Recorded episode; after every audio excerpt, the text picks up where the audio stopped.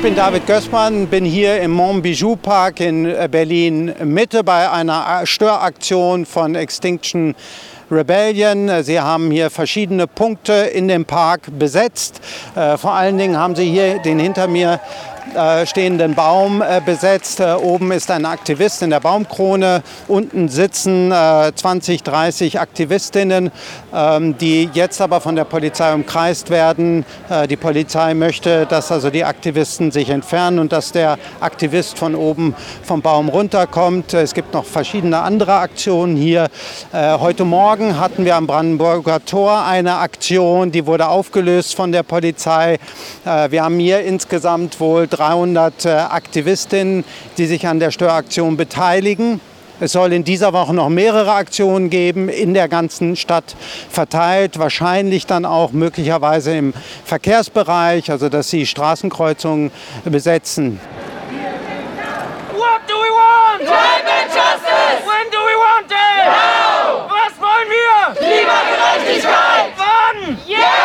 Wir wissen seit 30 Jahren, dass unser Planet dabei ist zu kippen. Seit 30 Jahren sagen die Klimawissenschaftlerinnen, Klimawissenschaftler zu sein, heißt, einen Horrorfilm in Zeitlupe zuzuschauen. Wir wissen das und wir machen nichts. Und da die Zeit jetzt abläuft, bleibt uns nichts weiter, als zivilen Ungehorsam zu machen, damit sie uns endlich zuhören. Wir haben einen Bundestagswahlkampf. Die Parteien bieten jetzt an, mehr für Klimaschutz zu tun. Lange Zeit haben sie ja überhaupt nicht über Klimaschutz geredet. Jetzt reden sie zumindest darüber. Was halten Sie von den einzelnen Angeboten, also von den Grünen, von der Union, von der SPD?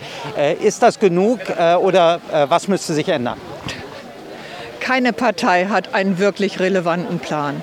Die Grünen dürfen nicht kommunizieren, was wirklich erforderlich ist. Sie werden sofort zerrissen, sobald sie sagen, naja, Kurzstreckenflüge sollte man mal überlegen. Na, so, also von daher, die Grünen dürfen gar nicht sagen, was relevanter Klimaschutz wäre. Alle anderen Parteien haben sowieso keinen relevanten Plan. Wenn man Herrn Söder hört, der angeblich für Klimaschutz ist. Also wie gesagt, Bayern hat phänomenale acht Windräder in den letzten Jahren bauen lassen. Also, na, und Laschet ist Braunkohleförderung und Verhinderung von erneuerbaren Energien. Das ist die Politik von Laschet. Und Laschet sagt, wegen so eines Tages ändern wir nicht die Politik. Von daher alles, was da jetzt gesagt wird, Klimaschutz, ist Augenwischerei. Deshalb eben unsere Forderung, die Bürgerinnenversammlung, die, die lobbyunabhängige und wiederwahlunabhängige äh, Politik machen kann. Eine Bürgerinnenversammlung, die wirklich die Fakten anschauen kann und die Fakten auf den Tisch legen kann. Die Politikerinnen können das nicht. Die möchten wiedergewählt werden. Na, sie haben ihre Lobbys, äh, die sie vertreten müssen. Von daher, unsere Politik kann keine nachhaltige Klimapolitik machen.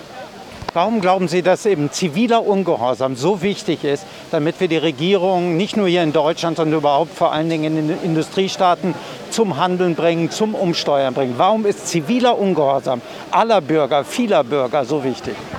Sie haben es sicherlich verfolgt. Die Fridays for Future sind lange jeden Freitag auf die Straße gegangen. Und ich sagte vorhin schon mal, 2019, die große Klimademo am 25. oder 24. September, halb Deutschland war auf der Straße. Und die Bundesregierung verabschiedet ein Mini-Klimapäckchen von 10 Euro pro Tonne CO2. Das ist der Erfolg von friedlichen, angemeldeten Protest.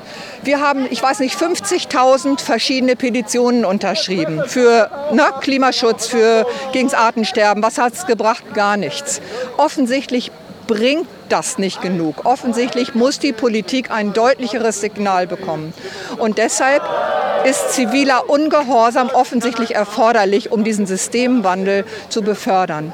Und wir sind ja in bester Gesellschaft. Gandhi oder die, die ähm, Gerechtigkeitsbewegung in den USA, na, ähm, das ist zivil, alles ziviler Ungehorsam gewesen. Oder was das im Wendland stattgefunden hat gegen die Atomkraft, das war ziviler Ungehorsam. Und das fördert Veränderung.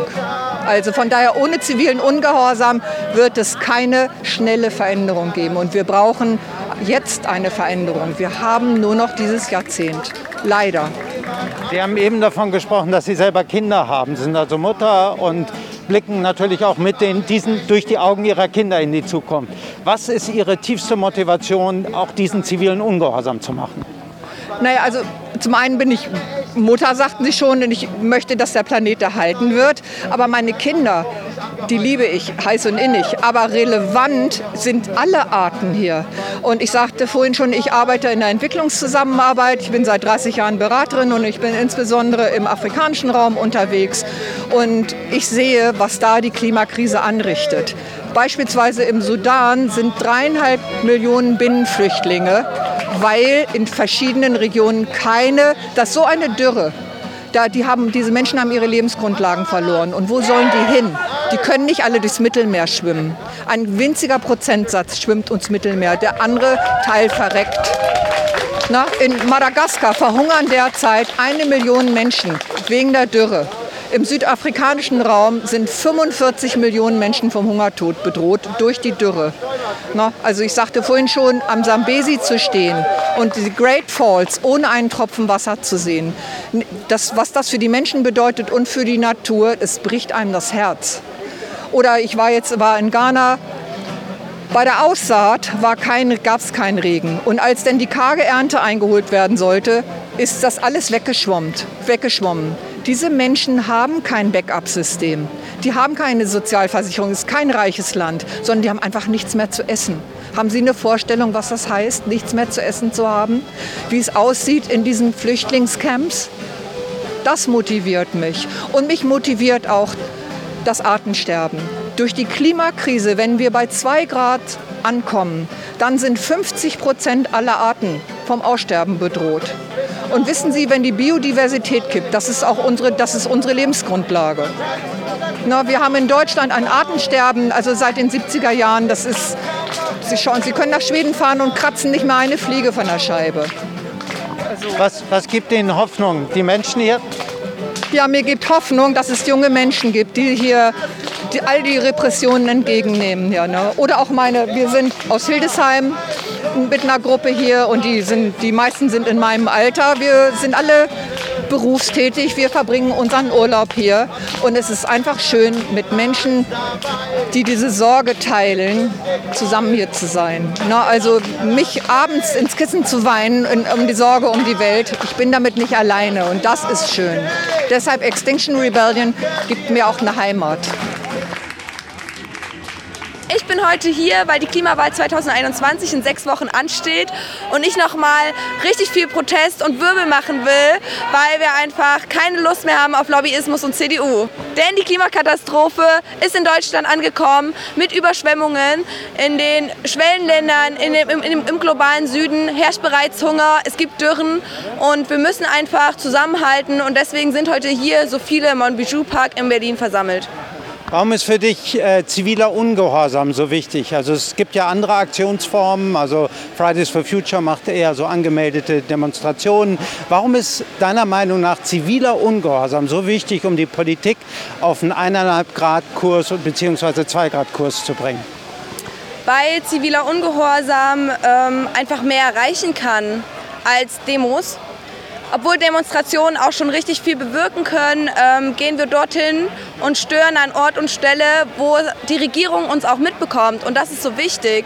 Wir gehen an Stellen, wir gehen auf Straßen, wir setzen uns dahin, weil das einfach nochmal ein ganz anderes Symbol und eine ganz andere, ein ganz anderes Zeichen ist. Wir binden Polizeikräfte, das gefällt der Politik gar nicht. Wir ziehen ganz anders Aufmerksamkeit auf uns und das ist eben so wichtig. Ähm, wie bist du eigentlich zu dem, äh, zur Klimapolitik und zur Klimakrise gekommen? Was ist deine Motivation? Wie, wie ist die entstanden?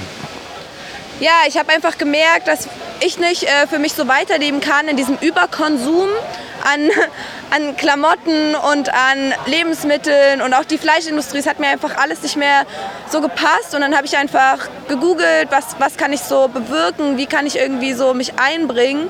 Und dann bin ich auf Extinction Rebellion ge gestoßen. Genau, und ich finde es einfach wichtig, mich einzusetzen und dann auf der richtigen Seite gekämpft zu haben in, in 15 Jahren, wenn vielleicht die Welt am Arsch ist und wenn die Regierung äh, eben nicht gehandelt hat, dass ich einfach ein reines Gewissen mit mir selber und mit der Welt vereinbaren kann.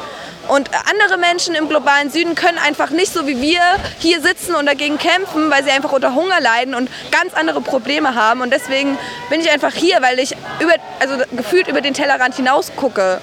Ja. Wie ist die Reaktion zum Beispiel von deiner Familie, von deinen Eltern, von deinen Freunden, die mitbekommen haben, okay, die geht jetzt auf äh, solche Aktionen, wo sie definitiv auch manchmal äh, Gesetze übertritt. Äh, was sagen die so? Also meine Familie, ähm, gerade meine Mutter hat schon auch Angst und hat Angst äh, vor der Konfrontation mit der Polizei und dass sich das auch in meinen Unterla also in meinem Bewerbungslauf einfach auswirkt. Ähm, weil man, wenn man in die Gesa kommt, man erfährt einfach gewisse Polizeigewalt und man kommt in, mit, in Kontakt mit der Polizei und das ist einfach für die Zukunft vielleicht einfach nicht so förderlich. Aber meine Freunde, die sind immer sehr interessiert und die sind sehr offen, aber mit hierher kommen sie dann doch nicht. Das ist dann doch irgendwie zu viel, aber zu so einer Fridays for Future Demo sind sie dann doch schon bereit. Aber ziviler Ungehorsam ist eben vielleicht für jeden doch ein Schritt ähm, zu schnell oder zu weit. Ja, da braucht es eben auch Mut.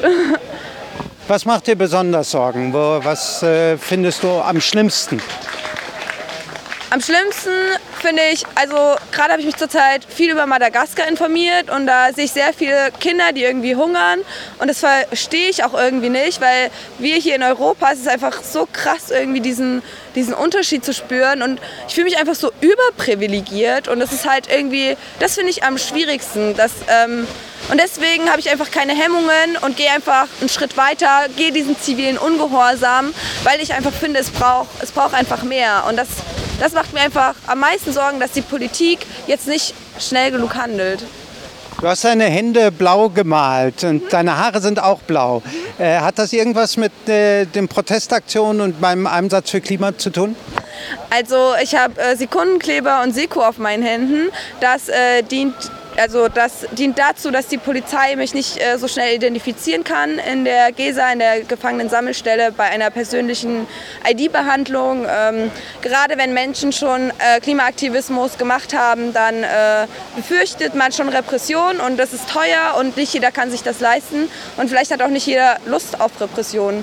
Und die blauen Haare dienen einfach zur Unerkenntlichkeit meiner, meiner Persönlichkeit. Ja, also eigentlich bin ich auch noch geschminkt, aber das haben wir heute nicht geschafft vor der Aktion.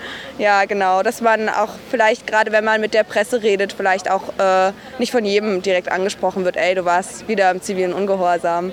Und manchmal ist es schon auch manchmal ist es schon anstrengend, sich immer zu rechtfertigen zu müssen. Und gerade wenn man bei so einer Aktion ist, sind einfach so viele Menschen da, die einfach dasselbe, dasselbe machen wie äh, man selbst und man fühlt sich hier einfach so wohl. Das ist, das ist auch sehr, sehr wichtig und deswegen gehe ich auch in den zivilen Ungehorsam, weil hier andere Menschen sind, die mich auch verstehen. Meine Eltern und meine Freunde verstehen mich auch, aber eben nicht so wie die Menschen, die genauso viel riskieren wie ich. Äh, was gibt dir Hoffnung? Also wir sehen ja, dass also bisher die Regierungen noch nicht umgesteuert haben und wir haben eigentlich nur noch wenige Jahre, um wirklich also das Ruder rumzureißen. Was gibt dir Hoffnung? Die Menschen, die hier sitzen, geben mir Hoffnung. Denn ähm, die, Klima, also die Klimawahl 2021 steht bevor, das gibt mir auch schon Hoffnung. Aber also die Hoffnung stirbt zuletzt, aber ich glaube, die Menschen müssen einfach auf die Straße gehen, so wie wir. Und das gibt mir Hoffnung, dass hier Menschen sitzen und sagen, nein, wir nehmen unsere demokratischen Rechte, wir leben die aus, indem wir uns hier hinsetzen und ziviler Ungehorsam ist eben einer der demokratischen Grundrechte, die wir hier gerade beanspruchen. Wir gehen zwar an die Grenze, aber wir sind friedlich und ähm, gewaltfrei und das gibt mir Hoffnung, die Menschen, die hier sitzen. Glaubst du, dass wir es schaffen? Ja, natürlich glaube ich, dass wir das schaffen. Ja, alle, allesamt. Aber es ist, es ist noch nicht zu spät. Und äh, die Regierung kann jetzt auch noch was verändern. Und wenn die Grünen vielleicht an die Spitze kommen, dann, dann ist es vielleicht noch nicht verloren. Aber wenn die CDU weiter so macht mit ihrem Lobbyismus, dann wird es echt, dann sieht es richtig schwierig aus. Aber ich glaube, dass dann auch mehr Leute auf die Barrikaden gehen. Ich bin heute hier, weil ich der Meinung bin, dass wir die Erde auch für künftige Generationen schützenswert halten sollten. Wie bist du dazu gekommen, zu Extinction Rebellion? Was hat dich da hingezogen? Im Grunde genommen ist es eine längere Geschichte. Ich studiere Pädagogik und das hat für mich so einen Denkanstoß gegeben, dass wir unseren Kindern und auch den Kindern von anderen Leuten eben einfach eine lebenswerte Zukunft geben sollten.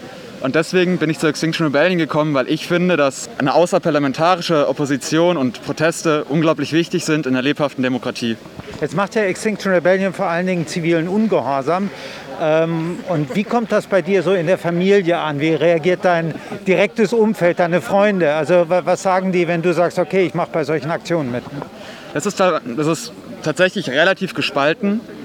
Ähm, mein Vater findet es sehr gut, der ist aber auch grüner seit der ersten Stunde und hat genau diese Aktion vermutlich vor 30 Jahren auch gemacht. Ähm, aber das Echo ist unterschiedlich. Was sagen die Leute, die es nicht so gut finden? Die Leute, die es nicht so gut finden, ähm, stehen tatsächlich hinter der politischen Botschaft.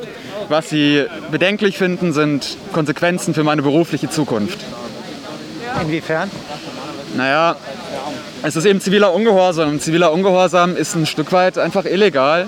Und das kann einem, je nachdem, was man später machen möchte, das Genick brechen. Aber ich werde jetzt nicht in die Junge Union eintreten wollen, deswegen finde ich es okay. Was gibt dir Hoffnung, dass wir in dieser kurzen Zeit, die uns noch bleibt, das sind ja letztlich nur noch Jahre oder ein Jahrzehnt, wo wir wirklich umsteuern können, äh, um das Schlimmste zu verhindern, was gibt dir trotzdem Hoffnung, dass solche Aktionen oder andere Demonstrationen, äh, Kampagnen, Bewegungen, dass die es schaffen, die Regierung auf den richtigen Kurs zu bringen?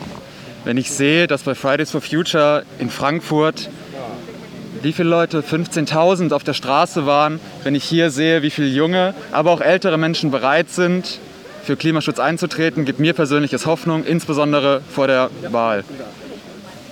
Was ist deine Forderung an die Politik? Meine Forderung an die Politik ist ganz einfach. Sagt die Wahrheit und handelt jetzt. Die Argumentation von Extinction Rebellion ist, dass man alleine mit Demonstrationen äh, nicht genug ähm, Sichtbarkeit für die Klimakrise, für eine Änderung der Klimapolitik erzeugen kann. Darum machen sie Störaktionen, zivilen Ungehorsam. Also wir werden abwarten, was äh, die Woche noch bringt, aber das ist der Stand der Dinge im Moment.